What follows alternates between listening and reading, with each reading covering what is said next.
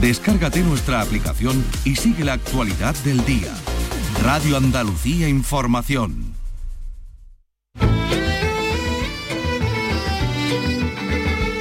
Andalucía es cultura. Con Maite Chacón. Radio Andalucía Información. Hola, muy buenas tardes, espero que estén bien. Hoy vamos a conocer al investigador Michael Martínez y al doctor en historia David Mendoza. Juntos han publicado un ensayo en el que defienden que la Atlántida, la mítica isla mencionada en los diálogos de Timeo y Critias de Platón, existió. Y no solo existió, sino que se encuentra bajo la ciudad de Sevilla. Para defender esta teoría se basan en los hallazgos del periodo calcolítico, la etapa esta de transición entre el neolítico y la edad de los metales, que cada vez se van encontrando más en localidades muy cercanas a la capital, como Valencina de la Concepción o Castilleja de Guzmán, donde se han descubierto últimamente una necrópolis de la época en la que destaca la tumba de lo que en principio se pensaba que era un hombre y ahora ya se sabe que es una mujer, que fue seguramente la persona más poderosa de la península ibérica en la edad del cobre. Ahora ya le llaman la Dama de Marfil. Enseguida hablaremos de un libro que seguro va a dar mucho que hablar. También seguiremos con nuestra serie sobre la vida de Picasso. Hoy Diego Abollado nos va a hablar de uno de los amigos más fieles del pintor, un barbero español exiliado en Francia con el que mantuvo una amistad que duró décadas. Le vamos a dar la bienvenida a una nueva librería que abre en Huelva, Cosecha Negra, especializada en género negro y policiaco, a, a, la que deseamos toda la suerte del mundo. Y hablando de género negro, hoy nos visita el periodista y escritor Manuel Río San Martín, que presenta El olor del miedo, un thriller ambientado en el zoológico Biopar de Valencia, en el que se pregunta por las relaciones entre los humanos y los animales. Así que comenzamos con una canción, por cierto, que se grabó tal día como hoy, hace 56 años.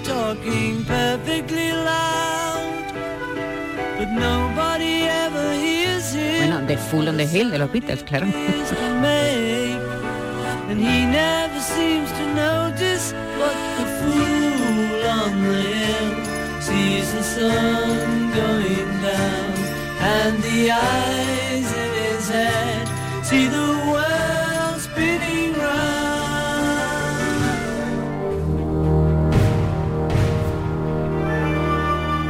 Andalucía es cultura con Maite Chacón. Se ha buscado a la Atlántida en múltiples localizaciones, hasta bajo las aguas del Océano Atlántico, pero nadie ha dado con aquel imperio del que ya hablaban los egipcios. Hay historiadores que opinan que la Atlántida nunca existió, que fue un mito, pero dos arqueólogos sevillanos están a punto de anunciar su convicción de que la Atlántida se encuentra bajo la actual Sevilla. En su libro Atlántida, la historia del imperio calcolítico, que va a ser presentado el próximo 6 de octubre en Coria del Río, exponen su teoría, que está basada en evidencias arqueológicas y en una nueva interpretación de los textos de Platón. Hoy tenemos con nosotros a los dos autores de este libro, a Michael Martínez Blanco y a José David Mendoza Álvarez. Michael Martínez Blanco es natural de Coria del Río, es técnico en excavaciones eh, de precisión de gran tonelaje y tiene formación universitaria de Geografía, Historia e Historia del Arte por las universidades Oberta de Cataluña y la Universidad Internacional de Valencia. Buenos días, Michael. Muy buenos días. Y también estamos con nosotros al coautor de la obra, a José David Mendoza Álvarez. Él es doctor en Historia por la Universidad de Sevilla, especialidad en Arqueología e investigador en la Escuela Técnica Superior de Arquitectura de la Universidad de Sevilla y cuenta además con numerosas publicaciones científicas, literarias y artísticas. Me acompaña también mi, compañero de siempre, eh, Carlos López. ¿Qué tal? Bueno, aquí está ya el libro. Después de cuántos años de investigación, Michael. La verdad es que de investigación, investigación, 25 años, pero desde los, desde los 15 años ya me motivó esto porque una etapa de tu vida, que son los 15 años, y tu padre te dice, ven conmigo al trabajo, estamos hablando en el descanso del instituto, ¿no? en verano en las excavaciones y empecé yo a ver cómo salían esos restos arqueológicos y me, y me interesé por ¿Dónde exactamente? Pues en lo que es Sevilla Capital, la zona de Sevilla, eh, Valencina, eh, Camas, la zona centro de Sevilla, ojo que Es decir, por el trabajo de tu padre tú, em, tú, empezaste a tener contactos con los restos arqueológicos. Sí. ¿Y, y, tú, eh, José David? Por el tema de la Atlántida siempre he estado, o sea, siempre me ha gustado, ¿no? Como a todos los niños desde, desde pequeño, ¿no? Y cuando ve películas en el cine y tal, ¿no? Y cuando conocí a Michael hace unos tres años así, fue cuando ya de forma más, eh, digamos, científica, pues pude contrastar eh, lo que decía Michael y me quedé sorprendido con toda esta, esta nueva interpretación. Vosotros sostenéis que cuando Platón escribió que la Atlántida se encontraba a 50 estadios, es decir, a unos 9 kilómetros al norte del estrecho, no se refería al estrecho de Gibraltar, que ha sido la interpretación que se ha hecho siempre, sino a un estrecho que habría entre Coria del Río y dos hermanas, porque el mar llegaba hasta Coria eh, hace 5.000 años. Eh, eh, esa, diremos, esa es la base ¿no?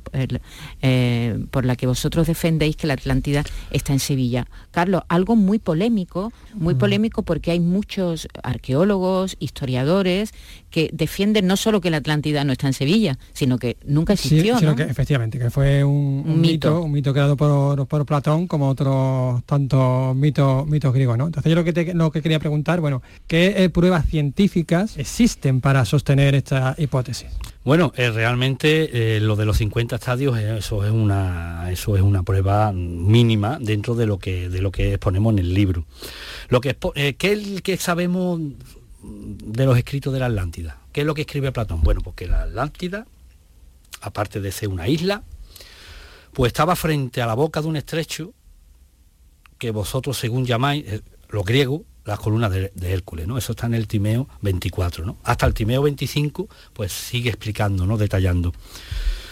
Pruebas arqueológicas, lo que te digo pruebas arqueológicas, vamos a decir ahora, en este tiempo, en este poquito tiempo, vamos a decir lo que decía Platón en la Atlántida. La Atlántida es una confederación de reinos, ¿vale? En este caso dice que son 10, porque tienen cinco pares de gemelos, Poseidón y Clito. Gemelos, varones todos, ¿vale? Varones todos. Entonces, eh, hace una repartición y cada uno pues, le toca una parte de la Atlántida. Eso sí, ¿quién reinaba en la Atlántida? Bueno, por primogénito que mandaba sobre eh, la, capital, ¿no? Sobre la capital de esa Atlántida. Los demás tenían sus propias leyes, los reyes, pero a la hora, por ejemplo, de, condenar a muerte, de, hacer algo, eh, de hacer algo que sobrepasase, ¿no? Su, en este caso, su, reinado, pues tenía que pedirle permiso a, en este caso, a. ¿no? Es una confederación de reinos. Bueno, describe cómo su capital está con anillos concéntricos, describe que en su capital se reunía cada cinco o cada seis, cinco y seis años, se reunía, eh, hacían un enclave, todos los reyes se reunían en esa, en, esa, en esa capital y hacían un rito del toro, ¿no? Bebían sangre del toro, sacrificaban sangre del toro y luego decía que en su puerto, en el puerto de la capital, ¿vale? Eh, el bullicio de los mercaderes era ensordecedor porque día y noche era continuo y que había mercaderes de todas partes, venida de todas partes. Cuando eso es y bueno y que terminó trágicamente. Eso son palabras de Platón. Eso son palabras. Y que terminó eh, trágicamente con un tsunami. Un tsunami, según los expertos, que dice que eh, fueron temblores de tierra y a, a, continuación vino una gran o grandes inundaciones y eso lo interpreta como un tsunami. Cuando, y, dice que de la noche a la mañana, o sea que fue, no fue a lo largo del tiempo. Bueno, pues resulta que si nos vamos a Valencina de la Concepción, pues, ah, y otra cosa muy importante, dice que a Atlas le da, le toca al primogénito. Primero era Atlas y segundo era Humelo, de los primeros eh, par de gemelos que tuvieron Poseidón, el dios del, mar y de, los, terremotos, y Clito, una mortal. Dice Poseidón que a, Atlas le da la isla de la madre, y que es la, le da la zona de la madre, la isla de la madre y las parcelas adyacentes donde había montañas y era la mejor zona. No dice los demás que le da la, sino le da la zona de la madre. Si estamos diciendo que en esa isla vive Poseidón y Clito, y le dice que a su hijo mayor le da la isla, la zona de la madre, ¿quién es el que manda en esa zona? La madre. La madre. ¿Qué encuentran en Valencina de la Concepción? Te estoy diciendo una prueba. Encuentran tumbas donde aparecen supuestamente hombres y mujeres, ¿no? Pero hay una tumba que destaca sobre las demás, que la han llamado durante mucho tiempo el marchante de marfil. El marchante de marfil, que ahora se ha descubierto que, es, una, mujer. hace unos meses, que, es, una, mujer. Una mujer que, que, eh, es una, mujer muy poderosa, Una mujer muy poderosa que tenía un colmillo de marfil africano sobre su cabeza. Tenía además utensilios hechos con marfil asiático, huevos de avestruz, ámbar de Sicilia. Es decir, Mediterráneo. De todo el Mediterráneo. Es decir, que hubo, contacto, Si hubo contacto. Y esa mujer era muy importante. Estamos hablando de que... Era tan, era tan, importante, de hecho, que 50 años más tarde hicieron otro enterramiento justo encima de ella, con más ajuario, funerario incluso. ¿no? Y la datación de esa tumba coincide con, diremos, con la datación o, los años de los que hablaba Platón? Bueno, la datación... ¿Eso se, puede saber o no? Pero el problema de esto es que estamos hablando de la edad del cobre, es decir, de la prehistoria. No tenemos eh, datos escritos. Claro, eh, por eso eh, cuando has preguntado si tenemos pruebas, eh, en todo lo, bueno, en la investigación que, partimos de forma así, mm, buscando esas pruebas precisamente, y al hilo de lo que ha comentado Michael, mm, entendiendo bien las palabras de Platón, vamos descartando cosas. Y, vemos que el estrecho de Gibraltar tiene unos 15, unos 15 kilómetros de ancho, por lo tanto, si eh, cogemos las últimas palabras que has dicho sobre eh, ese tsunami, ¿no? esa devastación que tuvo, que colmató e hizo infranqueable lo que sería el estrecho, ese estrecho del que hablaba Platón, no podía ser el, de, Gibraltar. Buscamos, él lo encontró, un estrecho más corto. A raíz de ahí, el estrecho que separa Coria, y dos hermanas. Y Sería Coria y dos hermanas. Hoy en mm. día está el río Guadalquivir que tiene no sé ciento y pico de metros, pero enfrente hay todavía un, cerro y encima del cerro hay un edificio, me parece a mí que no sé si da Jarafesa, algún, creo que un depósito de agua. Pues entre ese cerro y el cerro de San Juan de Coria, ese era el estrecho de ese era el estrecho de Al que se refiere Platón, según vosotros. Según nosotros, sí. Pues está el proyecto Estrecho de Coria, el proyecto eh, de eh, Hinojos, eh, realizado por el CSIC, el proyecto estuario de Sevilla.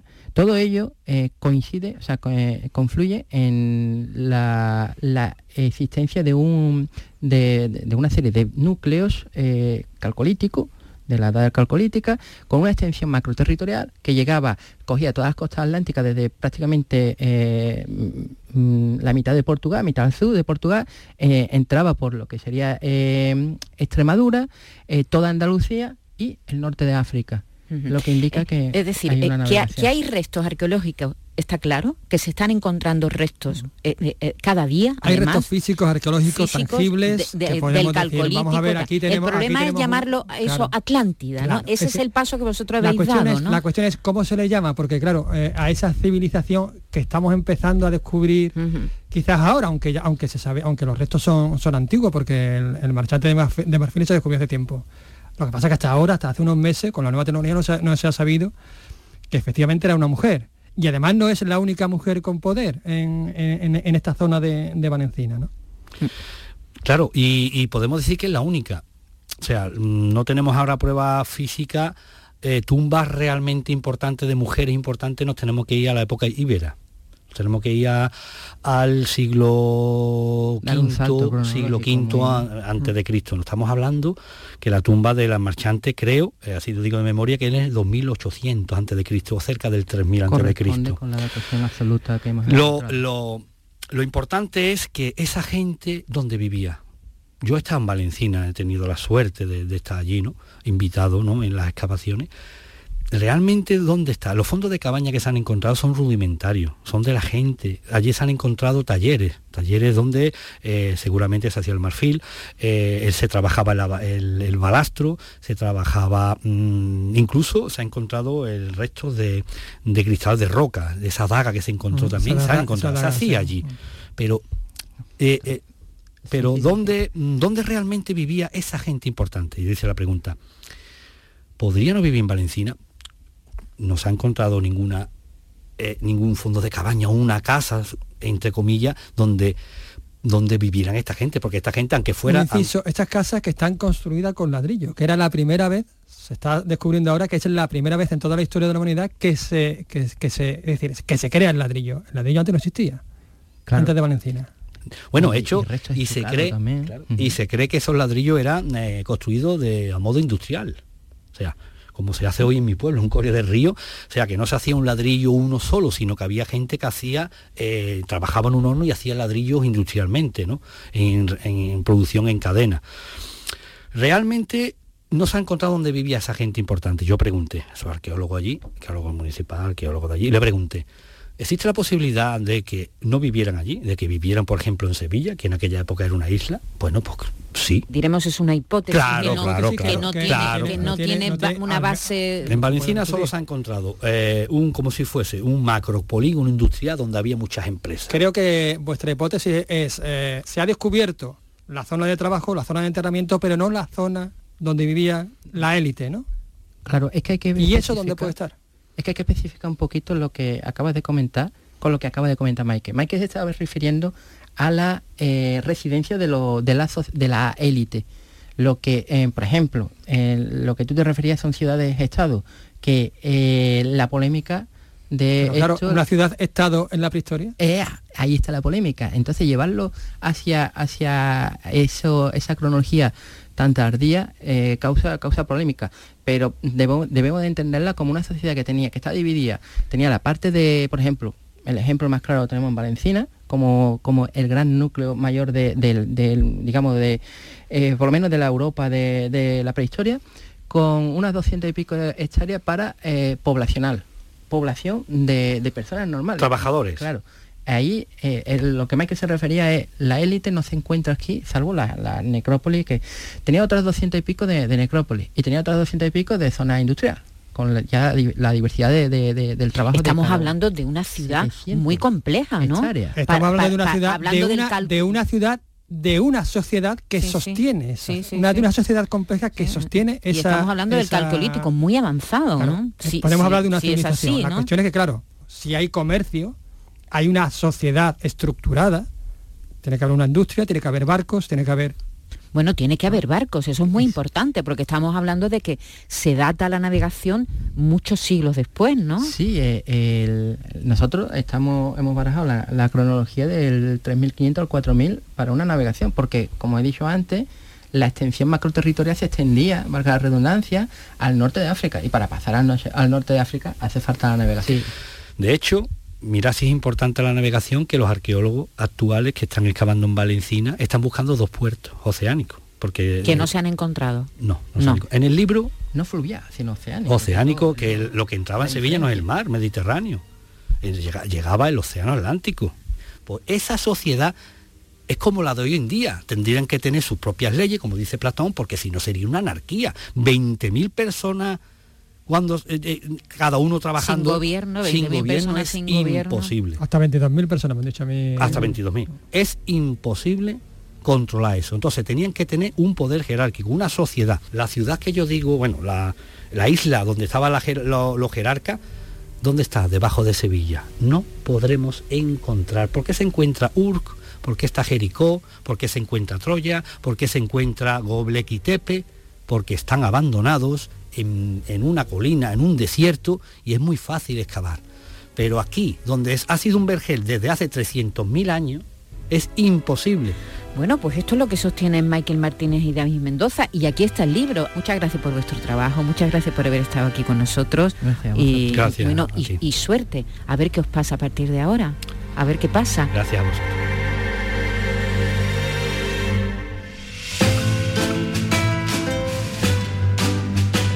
Y ahora una recomendación literaria. El director y guionista Manuel Río San Martín acaba de publicar nueva novela, El olor del miedo, un thriller que ahonda en la relación entre humanos y animales. El autor ha estado con nuestra compañera Vicky Román. Manuel, ¿qué tal? Bienvenido otra vez. ¿Qué hay? Encantado de estar aquí con vosotros. Bueno, con esta nueva intriga, el olor del miedo, con, otra pareja de investigadores, con este JP, este policía de, la vieja escuela, con un viejo rockero dentro, bueno, dentro y fuera, las camisetas también muy visibles, y con esa joven Violeta, que bueno, que como tus investigadores de las novelas anteriores atrapan, divierten, pero aquí también emocionan, sobre todo en la parte que toca al inspector. Se nota que ha, habido mucho cariño ¿no? puesto en este personaje, ¿no? Sí, yo hay veces que en las novelas negras los personajes, los policías son un poco arquetipos, ¿no? Que funcionan como investigadores solo. Y yo he querido que en esta novela tuviesen una personalidad, veamos en algo a su familia porque le influye y de alguna manera nos enamoremos de ellos. O sea, que de verdad eh, nos sintamos, sintamos empatía por estos personajes. más humanizados, ¿no? Eso es, que sean más humanizados. Además con todos sus altibajos, ¿no? con todas sus luces y, sus sombras, como vamos a ver en este personaje de, JP, que efectivamente atrapa, ¿no? Atrapa al lector. Bueno, si en tu primer eh, éxito del que hablamos aquí, ¿no? Eh, en las huellas eh, del mal, no, nos llevabas al yacimiento de Atapuerca, aquí vamos a, un parque zoológico, y si en aquella novela nos preguntábamos sobre si la violencia era algo atávico, ¿no? en el ser humano, aquí lo que se cuestiona es, por ejemplo, el trato que se da a los animales, sus derechos, porque de entrada, bueno, comienza con la muerte de uno de ellos y cuesta trabajo llamarlo asesinato, para muchos es difícil calificarlo de asesinato, ¿no? Sí. Ahí empezamos ya con la diferencia. sí, en la Real Academia pone que solo se asesina a las personas y creo que el Código Penal es igual, ¿no? El otro se llama maltrato animal con resultado de muerte. Y efectivamente arranca, como tú dices, las primeras páginas es un zoológico moderno en Valencia, eh, los elefantes salen a las instalaciones donde están pues, todos los niños, todos los visitantes, y de repente una elefanta, que además es una elefanta albina, recibe un disparo en la frente y cae desplomada delante de todo el mundo. Y claro, en las novelas negras hemos matado ya a muchas chicas, ya a muchos chicos también, pero que maten a una elefanta, eh, yo creo que genera, sí, y genera muchas preguntas al, lector. Bueno, como decimos, bueno, eh, se ponen recursos eh, para la investigación, pero se hace con, recelos, por eso que estamos diciendo, ¿no? Pero no deja de ser un bicho, dice eso, dice al principio. Claro, porque yo, pregunté a la Policía Nacional que cómo investigaría este caso. Y ellos me dijeron que lo investigarían como si fuese el asesinato de un ser humano. Pero entonces puse a un policía que es descreído, que es un policía, de eso lo que decías antes, de toda la vida, que dice, bueno, a mí, ¿por qué me ponen a investigar la muerte de un bicho? Luego otra cosa es que él poco a poco vaya descubriendo determinadas cosas sobre los animales. Como decimos, es un animal, no es una persona, ¿no? Y, de, con esa idea aparte, ¿no? Con ese, con ese perjuicio, pero claro, es una muerte, un asesinato, ¿no? Mediático y las redes claman, claman justicia, porque las redes si ya se, han hecho algo positivo, por ejemplo, es eso, ¿no? Es acercarnos, pues, por ejemplo, y y, convertir casi en algo cotidiano, pues eh, eso, ¿no? La, imagen de, los animales, en sus comportamientos, ¿no? Estamos todavía compartiendo vídeos de gatitos, de animales, de, elefantes, de crías, Yo creo que ahora mismo en la sociedad hay una especie de amor por los animales, que por un lado está muy bien, porque yo a mí me encantan los animales, pero por otro lado es verdad que tendemos a, humanizarlos mucho. Pero yo creo que si pasase algo así, que por suerte yo creo que es, imposible, pero si pasase algo así, eh, yo creo que se volverían locas las redes. O sea, yo creo que ahora mismo a la gente los animales le importan mucho, incluso muchos lectores me dicen que les eh, impresiona más que, muera una elefanta a que muriera un ser humano, lo cual también, es sorprendente. pero está generando también claro, pero está generando muchísimo interés en la lectura de este libro por, por este tema. Bueno, están como decíamos las redes clamando justicia, ¿no? Porque han matado a, un animal, un animal que se ha hecho cercano, ¿no? al público, por lo que decimos, ¿no? Por el tema de, eh, las redes. Están también los que piden la, libertad de, los animales, que son contrarios a, que vivan encerrados eh, en zoológicos, aunque, bueno, no estemos hablando de zoológicos a, la antigua. De hecho, reivindica ¿no? la novela el trabajo que se hace en esos bioparques, ¿no? Algo que tú has visto además de cerca, ¿no? ese trabajo que se hace ¿no? de, recuperación, eh, de cuidado, eh, porque te has documentado ¿no? y, has estado en ello. Sí, en Málaga también hay otro bioparque. Eh, yo estuve en el de Valencia, que la verdad es que es impresionante, o sea, ver las instalaciones y está muy bien. Y, pero yo les pedí que no quería verlo como un turista más, sino que quería verlo por dentro. Y me abrieron las puertas, eso me dio mucha confianza, que cuidan a los animales, y estuve tres o cuatro días conviviendo con ellos todo el rato, o sea, decir, veía cómo los alimentaban, cómo los guardaban por la noche, y también vi que ese espacio daba lugar a muchas zonas misteriosas, escondrijos, para que una novela policíaca tuviese ahí la ambientación, ¿no? Me quedé una noche, eh, que también pasan cosas en la novela por la noche, y por la noche se oyen pues, a los leones rugir, a barritar a los elefantes, hay mucho ruido, es un espacio muy misterioso. Bueno, esa, elefanta del comienzo, a la que, a la que abaten de, un disparo, eh, está preñada con muchas dificultades, con mucho trabajo ¿no? para, para ello, ¿no? Se ha, se ha, conseguido. De hecho, la maternidad es algo aquí que, cuestiona, que, conecta perdón, a, humanos y, animales, aunque eh, tampoco es algo que se romantice en ninguno de los casos, ¿no? y menos en el caso animal, donde tras y para la maternidad hay comportamientos muy violentos, ¿no? Están esos machos que matan a las crías, también hembras, ¿no? Que también lo, lo hacen, ¿no? Y, eso y hay una, una bióloga que está explicando todo, sí, todo eso. es verdad que los machos a veces matan a las crías para que las hembras se vuelvan a poner en celo. Pero también hay comportamientos en los animales muy tiernos, ¿no? Eh, de, cómo los, los chimpancés, por ejemplo, cuidan a sus crías, también lo vemos. Incluso, por ejemplo, se dan casos de que a veces se muere una cría de un chimpancé y sin embargo la madre durante varios días sigue acarreando la cría, o sea, hay una conexión tan profunda, tan potente, tan hormonal, tan biológica, que, es difícil desprenderse de una cría, incluso muerta, para, para una, una chimpancé. Y eh, hay comportamientos ahí que sí que son. El otro día había un vídeo en internet de una chimpancé que perdía a su cría y cuando lo encontraba le daba un abrazo, eh, que, era un abrazo completamente humano. sí, sí, sí, bueno, te decía antes lo de la violencia porque la misma reproducción sexual en la naturaleza carría, dice, ¿no? también un grado de violencia, ¿no? Sí, sí, sí, desde luego, sin duda. Los, la misma la aparición de la vida, ¿no? Sí, sí, sí, lo Creo que cuento en la novela que los, por ejemplo, los, los tiburones eh, muerden, el macho muerde a la hembra para que no se pueda escapar mientras la cópula. O sea, es decir, que efectivamente a veces estamos muy acostumbrados a los animales tipo Walt Disney. Claro, es lo que y es verdad que hay animales que hacen cosas muy amorosas y muy bonitas, pero los animales también pues hacen cosas violentas, es, su comportamiento natural. Eso que decía también de la, cebra era, ¿no? La que llevaba a la cría también a ahogarla, ¿no? Al río, ese vídeo es impresionante, lo podéis yo creo encontrar en internet y es una cebra macho que coge a la cría y no es que la intente matar, sino es que la coge de una pata, la lleva al río y la intenta ahogar. Es decir, es, eh, ahí demuestra una inteligencia, eh, eh, raya la maldad, ¿no? Es ese comportamiento. Es verdad que en ese vídeo luego llega la madre y consigue salvarla, os lo digo para que los oyentes se tranquilicen, pero hay una maldad ahí que me parece muy, muy curiosa.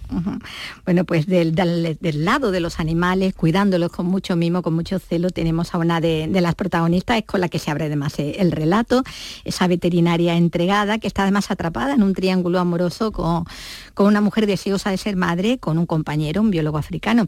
Y bueno, ella tiene desde el principio sus propios sospechosos, aunque no le hagan mucho caso, ¿no? Sí, sí, yo quería que la investigación tuviese, aparte de la policial, tuviese un punto muy emocional. O sea, es decir, que una persona implicada y dolida por la muerte de la, de la elefanta se implicase. Ella eh, tiene un sospechoso pronto porque en el parque... Sí, porque en el parque han pasado muchas cosas antes de esto y ella ata una serie de cabos, la policía no le hace caso y junto efectivamente con el, chaval senegalés, que es biólogo, eh, se lanzan los dos a una investigación que yo creo que es muy entretenida, que bueno, ponen en peligro su vida, hacen cosas ilegales, o sea, decir, eh, da mucho ritmo a la novela. Esa otra investigación en paralelo, ¿no? Sí, y, luego, eso es, y luego es verdad que tiene una historia de amor que, que yo no había contado una historia de amor así potente, un triángulo en, en, mis novelas. Y aquí sí que está, ella eh, tiene una pareja que es una mujer y que eh, representa un poco la cabeza, el cerebro, lo, razonable. Y sin embargo tiene este chico eh, senegalés que, ha estudiado veterinaria, lo que ha estudiado, y, y que es la pasión, el, algo más ancestral, el, gusto más natural. Más natural, el, amor por los animales, por la naturaleza. Es decir, representan dos cosas completamente opuestas y que funcionan muy bien en la novela. Bueno, mm, porque decimos, bueno, ahí hay sospechosos de distinto tipo, porque bueno, puede haber muchos intereses eh, ocultos, ¿no? Tras eso ataques, tú decías antes, está ambientada en Valencia y eso es algo que se recuerda, se enfatiza en más de un momento, no estamos en Valencia. sí, porque también hay un tema de unos terrenos alrededor del parque que hay que adjudicar y claro, hay un momento que también dicen, bueno, esto puede tener algo que ver y alguien no puedo evitar hacer el chiste que en Valencia ha sido bastante celebrado, de claro, esto es Valencia, no descartemos esa opción y efectivamente efectivamente no la descarta, es una de las opciones que investigan.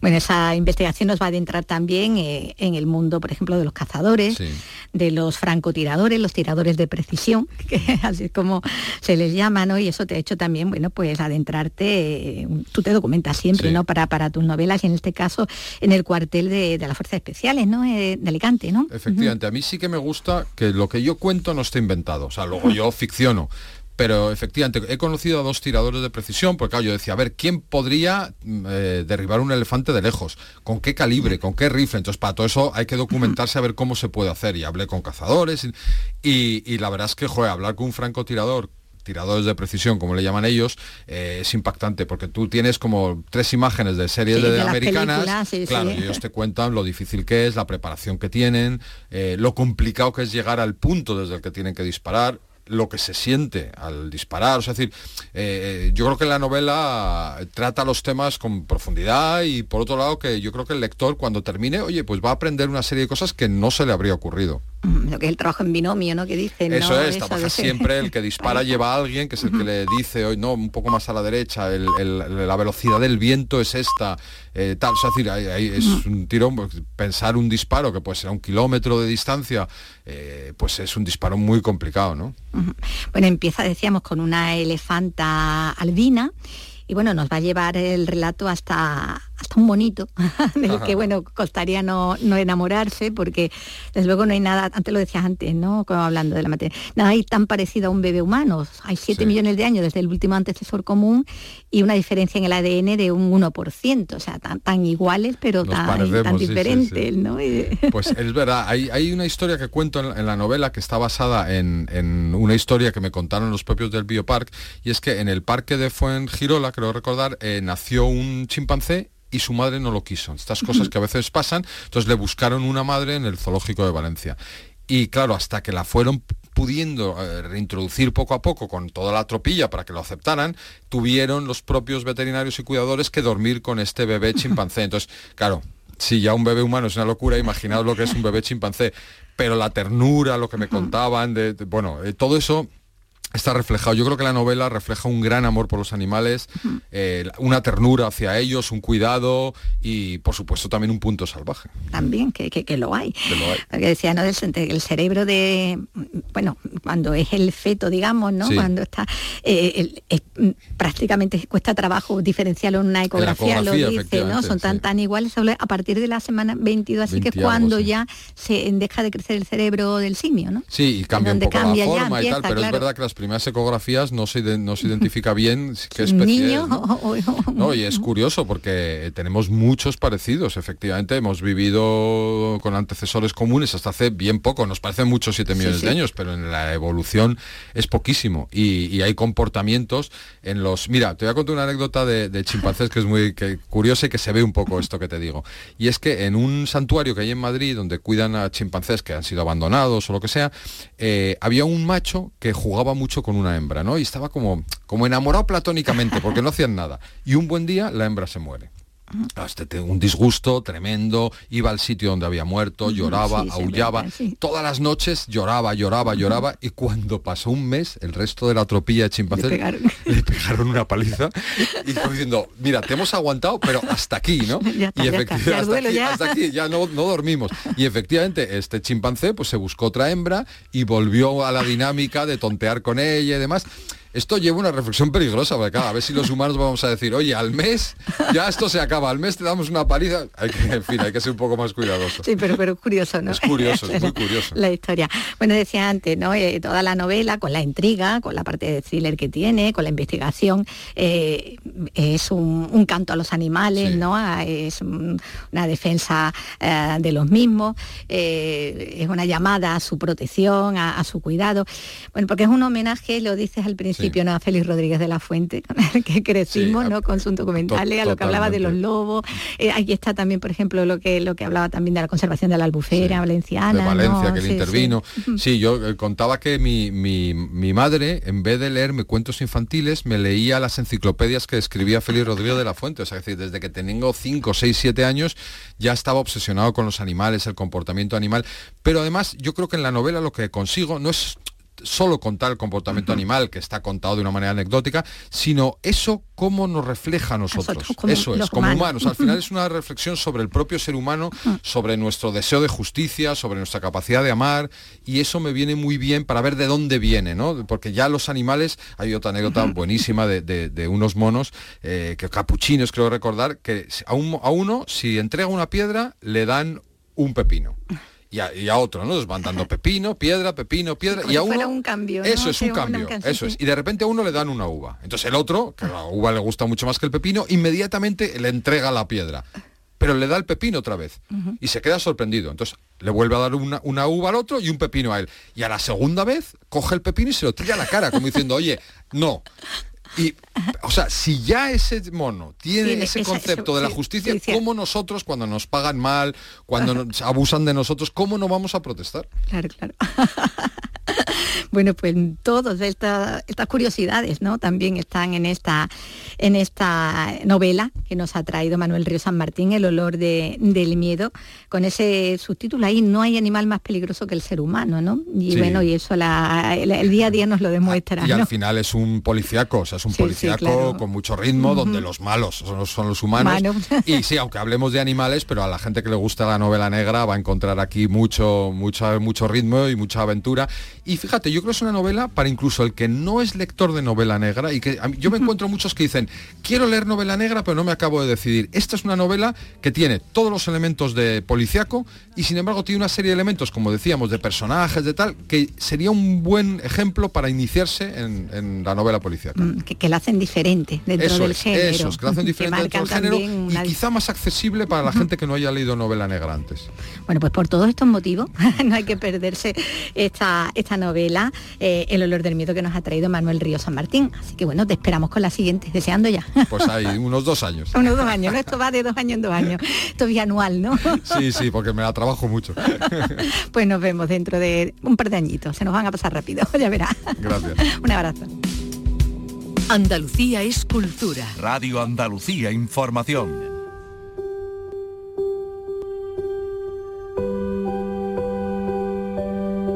Lamentablemente muchas veces tenemos que contar que una librería cierra. Este verano tres han cerrado en Sevilla. Panela, Yerma, eh, la isla de papel y otra está pendiente de ver qué pasa con ella. Pero hoy damos una buena noticia. Acaba de abrir una librería en Huelva. Se llama Cosecha Negra. Está especializada en novela negra y policíaca. Y el valiente es el escritor y editor Pedro Martín. Pedro, buenas tardes. Hola, buenas tardes, ¿qué tal? Muy bien, bueno, primero darte la enhorabuena porque supongo que habrá sido un proyecto acariciado. Cuando uno abre una librería es que seguro que has estado durante mucho tiempo dándole vueltas a la idea, ¿no? Sí, sí, la verdad que no es una cosa que, que uno piense un día para otro y haga, porque como tú bien acabas de decir, el mundo del libro en general, pues no atraviesa. Ahora parece que está un poco más la cosa, pero siempre está ahí en un modo en el que no atraviesa su mejor momento, ¿no? Y bueno, abrir una librería pues es algo complicado. Pero bueno, aquí estamos. Tú además conoces el paño porque antes de ser librero eres editor. Eh, una editorial que se llama como la librería, Cosecha Negra. ¿Desde cuándo empiezas con la editorial? Sí, pues la editorial comienza hace justamente ahora dos años, hemos hecho, wow, hacemos ahora en octubre dos años, y bueno, surge porque yo también escribo, primero de todo esto soy escritor, entonces eh, buscando mm, aquello que yo no encontré dentro del mundo editorial, pues decidí crear mi propia editorial. Y bueno, en estos dos años la verdad de andadura que, que nos está yendo bastante bien y tenemos ya como alrededor de 40 títulos publicados y la librería también pretendió eh, ser eso, ¿no? Ser una continuación de la, de la editorial, ¿no? Y como la casa, ¿no? De la editorial aquí en Huelva.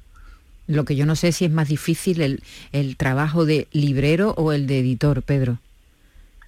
Bueno, con el de librero llevo poco tiempo, llevo apenas dos semanas, ya te contaré.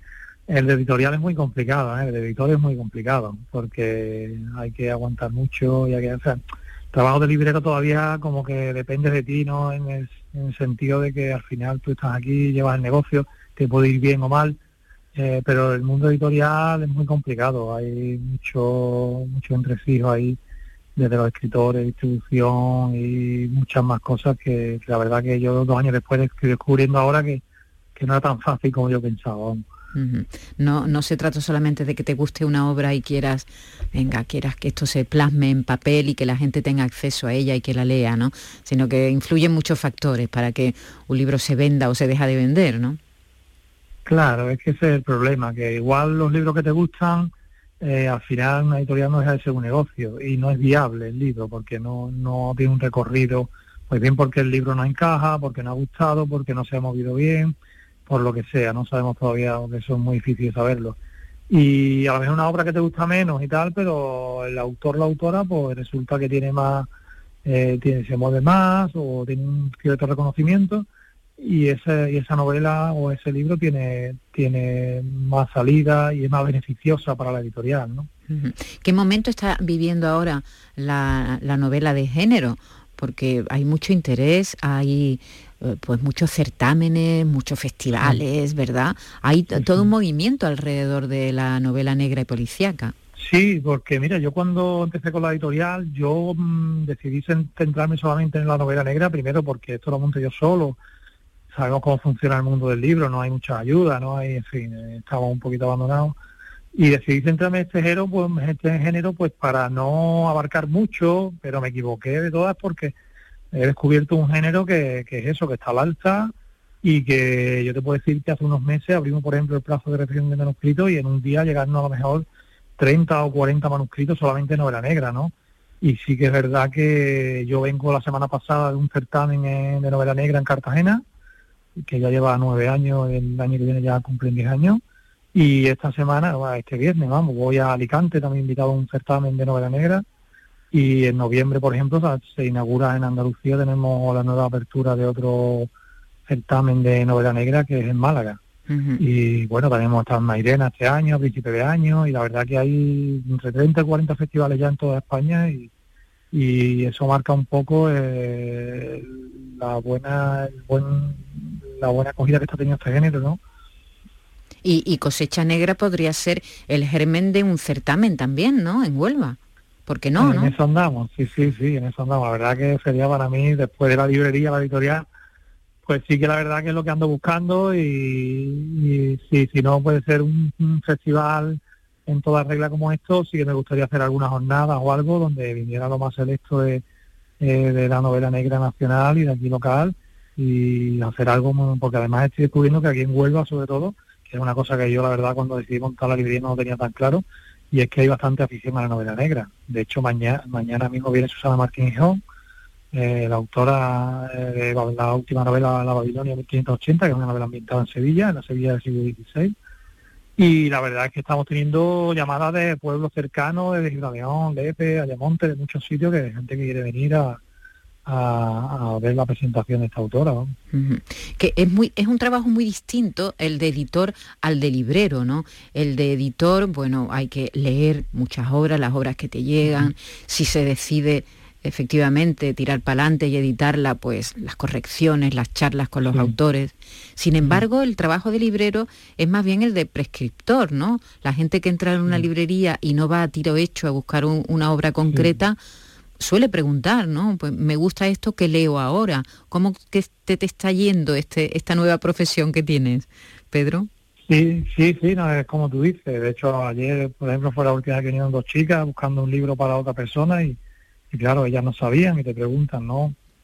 ¿Qué es lo que más se vende ahora? Tal, y tú tienes que, estar, como tú bien dices, en el trabajo editor, tienes que leer mucho, pues, lo que te llega, pues, para valorar y para ver si es viable editarlo o no y en el trabajo del librero tienes que leer de otro modo, tienes que leer en el modo de, tienes que al final tener conocimiento del producto que estás vendiendo, tienes que, saber aconsejar, ¿no? Porque hay muchos autores, muchos lectores, perdón, que, que vienen, hay muchos que vienen ya buscando a tiro hecho, digamos, lo que quieren, los bestsellers, lo que más se consume, pero hay otros que no, hay otros que les gusta esa curiosidad o es para un regalo en el que tú tienes que aconsejarle e intentar acertar con el libro que se vayan a llevar. Eh, a ver qué, está, que estás teniendo salida últimamente eh, en, esta, en estos pocos días que llevas, qué, te está reclamando la gente o qué libro eh, has aconsejado tú últimamente. Sí, bueno, los que son de, digamos, de género negro, bueno, porque también quiere decir que somos una librería especializada en novela negra, pero tenemos un poco de todo, ¿no? Que, también aquí puede venir cualquiera a comprar el libro que quiera y si no lo tenemos, pues también se lo pedimos y demás, ¿no? Eh, lo último, pues esto mismo de Susana, que esta novela salió a principios de septiembre, que está funcionando bastante bien, como te he dicho. Y después, bueno, lo último de Pérez Reverte, La Misa Llevado, que es la mm. última novela que ha publicado. sobre Sherlock eh, Holmes, ¿no? Eh, exactamente, que también tiene ahí un poco ya de género policiaco y tal, también ha encajado bien aquí en la librería.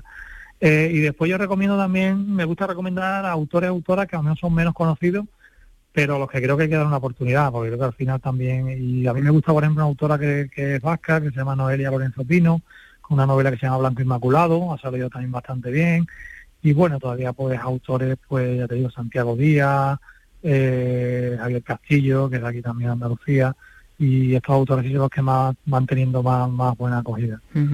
Eh, Pedro, ¿dónde está Cosecha Negra? ¿En qué calle? Pues mira, estamos situados en calle Béjar, que es una calle aquí, no es tanto el centro de Huelva, pero está en la zona centro, pero pelín retirado, y calle Béjar número 7 es la dirección que tenemos. Bueno, pues que calle Béjar número 7, que cosecha, eh, cosecha negra se convierta en un lugar de encuentro, ¿verdad? Que siempre los libreros es lo que pretendéis, dinamizar el lugar donde estáis, que haya encuentro de personas, que haya lectores, que pregunten, que entren, que salgan, en fin el placer que da tener una librería cerca de casa y, un buen librero, un buen lector recomendando libros. Te deseamos lo mejor, Pedro, de verdad. Pedro Martín, el propietario de, la, editorial y de esta librería que hace muy poco tiempo se ha estrenado en Huelva y nosotros queremos pues desearte lo mejor, que seas feliz y que tengas mucho éxito. Pues muchísimas gracias, muy agradecido porque estas cositas son las que ayudan a que el negocio que empieza pues siga, salgan adelante. Muy bien. Eh, por cierto, ¿tienes algo en perspectiva tú para publicarlo tú? Pues sí, sí tengo algo propio que a ver si, si puedo, pues claro, entre tanto trabajo, pues... a ver, si encuentras editor. a ver si encuentro, sí, eso digo yo, yo me lo autopublico ya directamente, pero bueno, sí quiero sacar algo de aquí, si no a finales, al año que viene, quiero sacar una novela aquí en Pintada Huelva, a ver si es, si es posible. Muy bien, pues que tengas mucha suerte en todos tus proyectos. Un abrazo grande. Muchas gracias, un abrazo.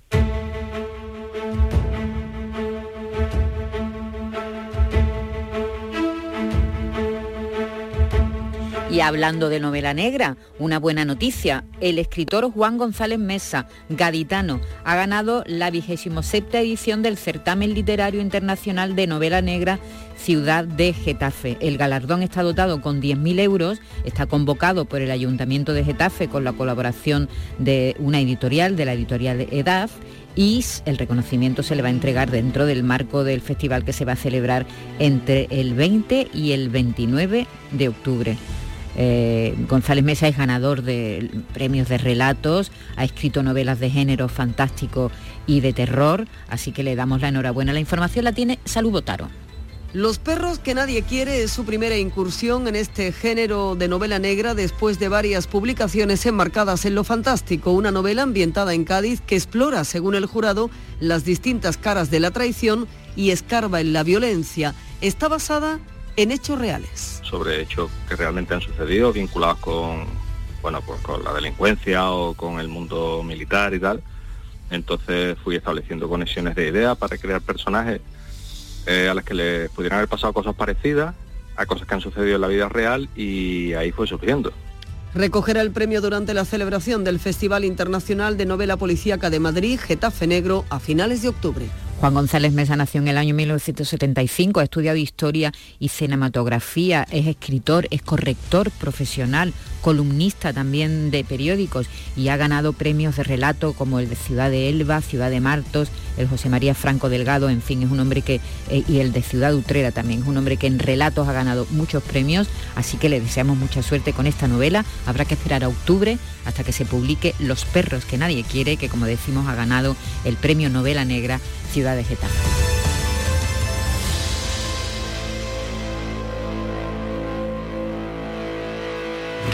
Andalucía es cultura, con Maite Chacón. Radio Andalucía Información.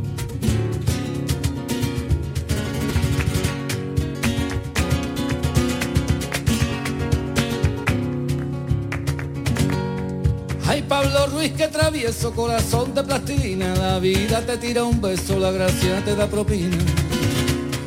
Este niño que es un caso apunta a buenas maneras. Diego Abollado, buenas tardes. ¿Qué tal? Buenas tardes, ¿cómo estás, Maite? Muy bien, como ves te estoy poniendo todas las canciones dedicadas a Picasso Haces en, muy bien, en además. esta sección. Haces muy bien. Esta es muy Suena bonita, muy bonita. Esta canción es muy bonita y la letra es muy bonita además y, y, eh, que sí, que nos gusta mucho además. Son como los dos somos de Cádiz. Claro, por los dos somos de Cádiz. Nos viene muy Nos bien. viene muy bien Tú de la alegría. línea tenías que ser. Yo de la bueno. línea tenía que ser. y tú de Cádiz, Cádiz Y capital. yo de Cádiz, Cádiz, De- Cádiz, de, Cádiz. puerta De- de- dentro de o de Cádiz, puerta afuera. De puerta afuera, que ya es, que ya es, tú sabes, no es lo mismo. yo creo que ya eso ya se nota menos, ¿no? Cuando yo era, cuando yo Sí, era ¿no? pequeño. Eso marcaba, ¿no? Cuando yo era pequeño decíamos vamos a Cádiz, los, de, los que vivíamos en Puerta Tierra, vamos, que manda tela. Bueno, vamos a hablar de un malagueño, Málaga, malagueñito, como dice, eh, de Málaga, malagueñito, como dice Ruibal, y además vamos a hablar, él, tanto se está hablando en esta sección, mm, tampoco llevamos tanta semana, con lo cual, pues nada, eh, lo vuelvo a anunciar, que estamos dedicando a Pablo Ruiz Picasso en el, bueno, en su año, ¿verdad? Donde Sí, hay en el- tantos en el- y tantos En el, en el 50 años de, la- de su muerte. de su muerte, efectivamente. Y hay tantas exposiciones y tantos actos que tienen que ver con, con el genial pintor malagueño. Eh, y en este caso se habla mucho de su personalidad, se habla de su misoginia, se habla de su egoísmo también, ¿verdad? Mm, que era una mm. persona tacaña con el dinero. Mm. Pero hoy vamos a hablar de todo lo contrario, vamos a hablar de una, de una amistad que mantuvo durante toda su vida. Absolutamente es verdad y cierto. es verdad que Picasso era muy amigo de sus amigos. Con las mujeres era otro tipo de relaciones, evidentemente, pero con los amigos eh, eran muy amigos. Se conservan varios, muchas, muchas, hay muchas personas, que muchas amistades de él que se van a mantener a lo largo de prácticamente toda su vida. También artistas, ¿eh? como Cocteau, otro- o no solamente. Pero es verdad que hay alguna, ah, pienso por ejemplo en su secretario, el que después, gracias al, al que después se montaría el Museo de Barcelona ya en los años 60, eh, y también y también muy bien traído y llevado este barbero, este barbero de este Estamos hablando de un, de barbero. un barbero. El barbero de Picasso, que es como se le, se le quedó el título, ¿no? Y hay que decir que tiene una peluquería y cortaba el pelo a más personas, vamos a ver. No solo a Picasso. pero fíjate tú que es verdad, 26 años de amistad, eh, que se dice pronto, 26 años cuando, cuando ya, cuando, cuando Eugenio Arias, que es el nombre del barbero, entra en la vida de Picasso, ya van a estar juntos hasta la muerte de Picasso, 26, 26 años, eh, en las que Picasso iba a la peluquería de él. Porque tú sabes que los hombres somos tremendamente fieles con los, con los barberos. Lo mismo que mujeres las también. las mujeres cambian más. Yo siempre que voy a un peluquero, que, que- al, que- al que soy tremendamente fiel, eh, siempre me lo dice, porque digo, no, y, y otro día no puede, y este día no puede, y buscamos la agenda como sea, cambio lo que haga falta. Contad a este, a este peluquero, y eso que no tengo muchos pelos, No, no, imagínate eso- si tuviera no más. que- no quería ser cruel. no, pero tengo barba, tengo barba, que también, que en este caso me hace más de barbero que de peluquero. no, es verdad que somos tremendamente fieles. Y Picasso tenía y no es, no es broma, tenía una especie de, de- como de, de- de fetichismo con el, con el pelo. El pelo y la, y la- y la virilidad y la masculinidad y todo esto lo tenía muy, muy, lo tenía muy obsesionado, no, no, es- no es broma. Sí, sí, que no, que no- hay muchos hombres Hay que muchos les hombres pasa, así, ¿verdad? claro, que, es para ellos es un drama perder el Claro, pelo. claro, efectivamente, si no, no estarían llenas las...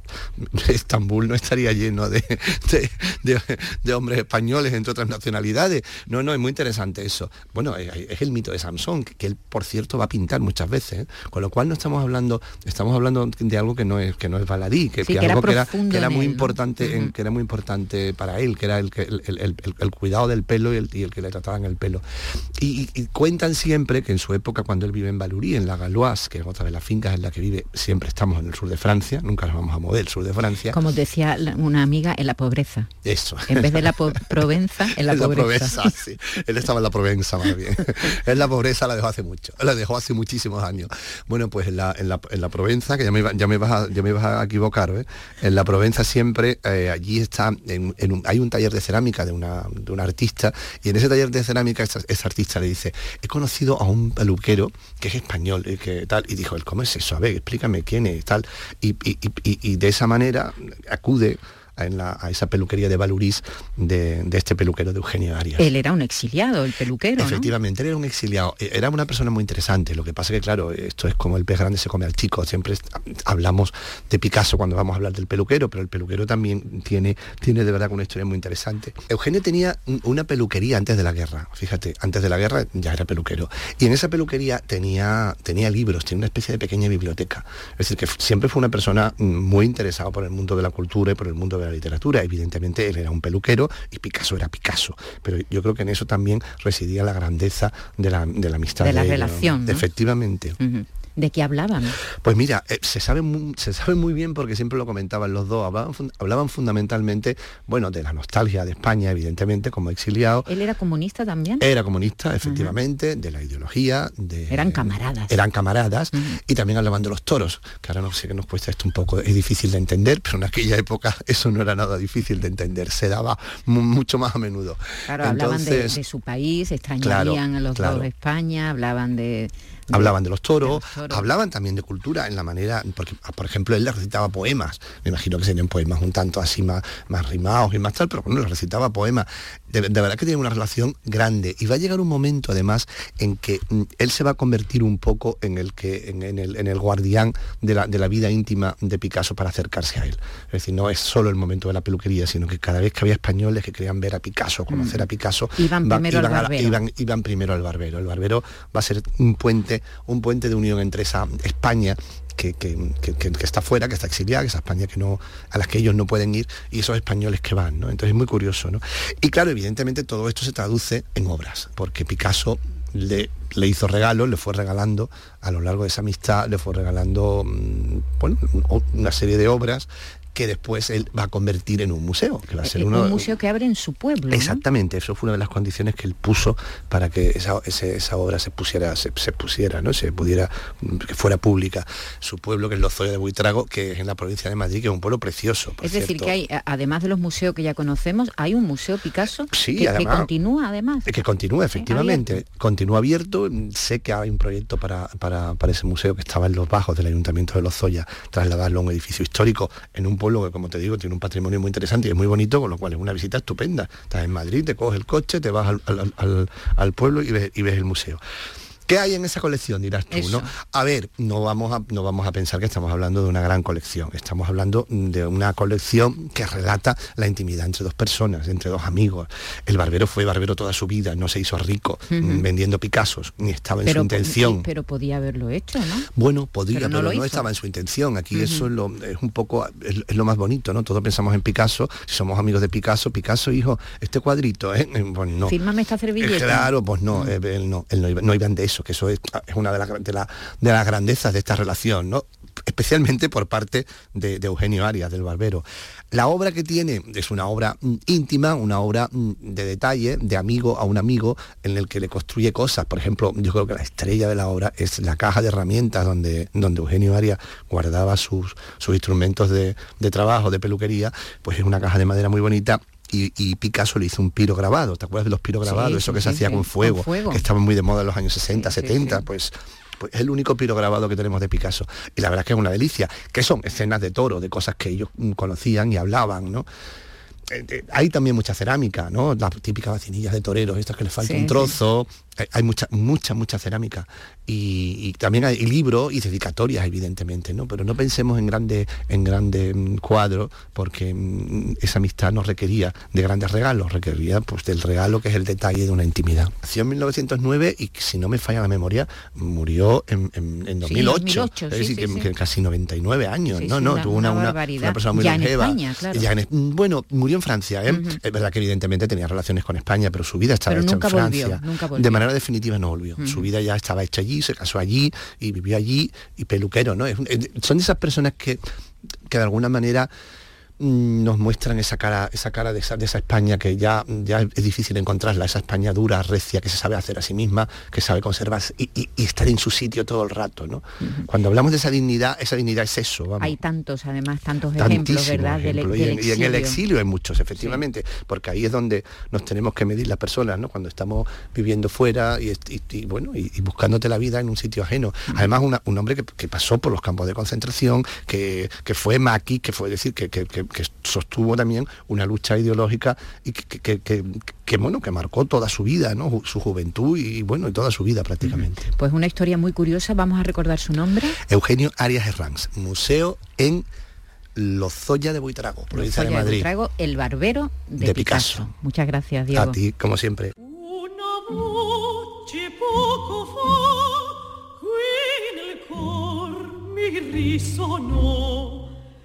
Il mio cor ferito e giù il modo fu che piagò se ne muoro mia sana lo giudai la vincedor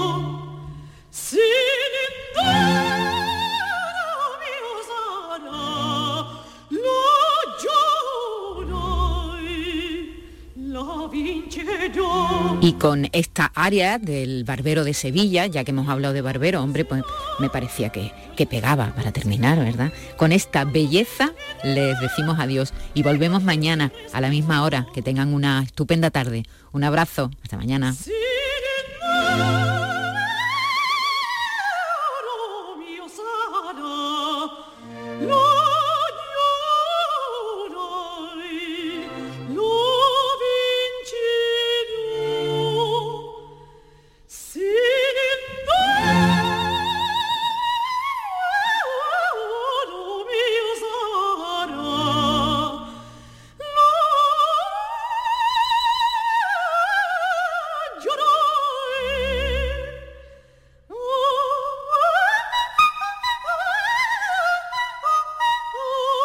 Escuchas Radio Andalucía Información.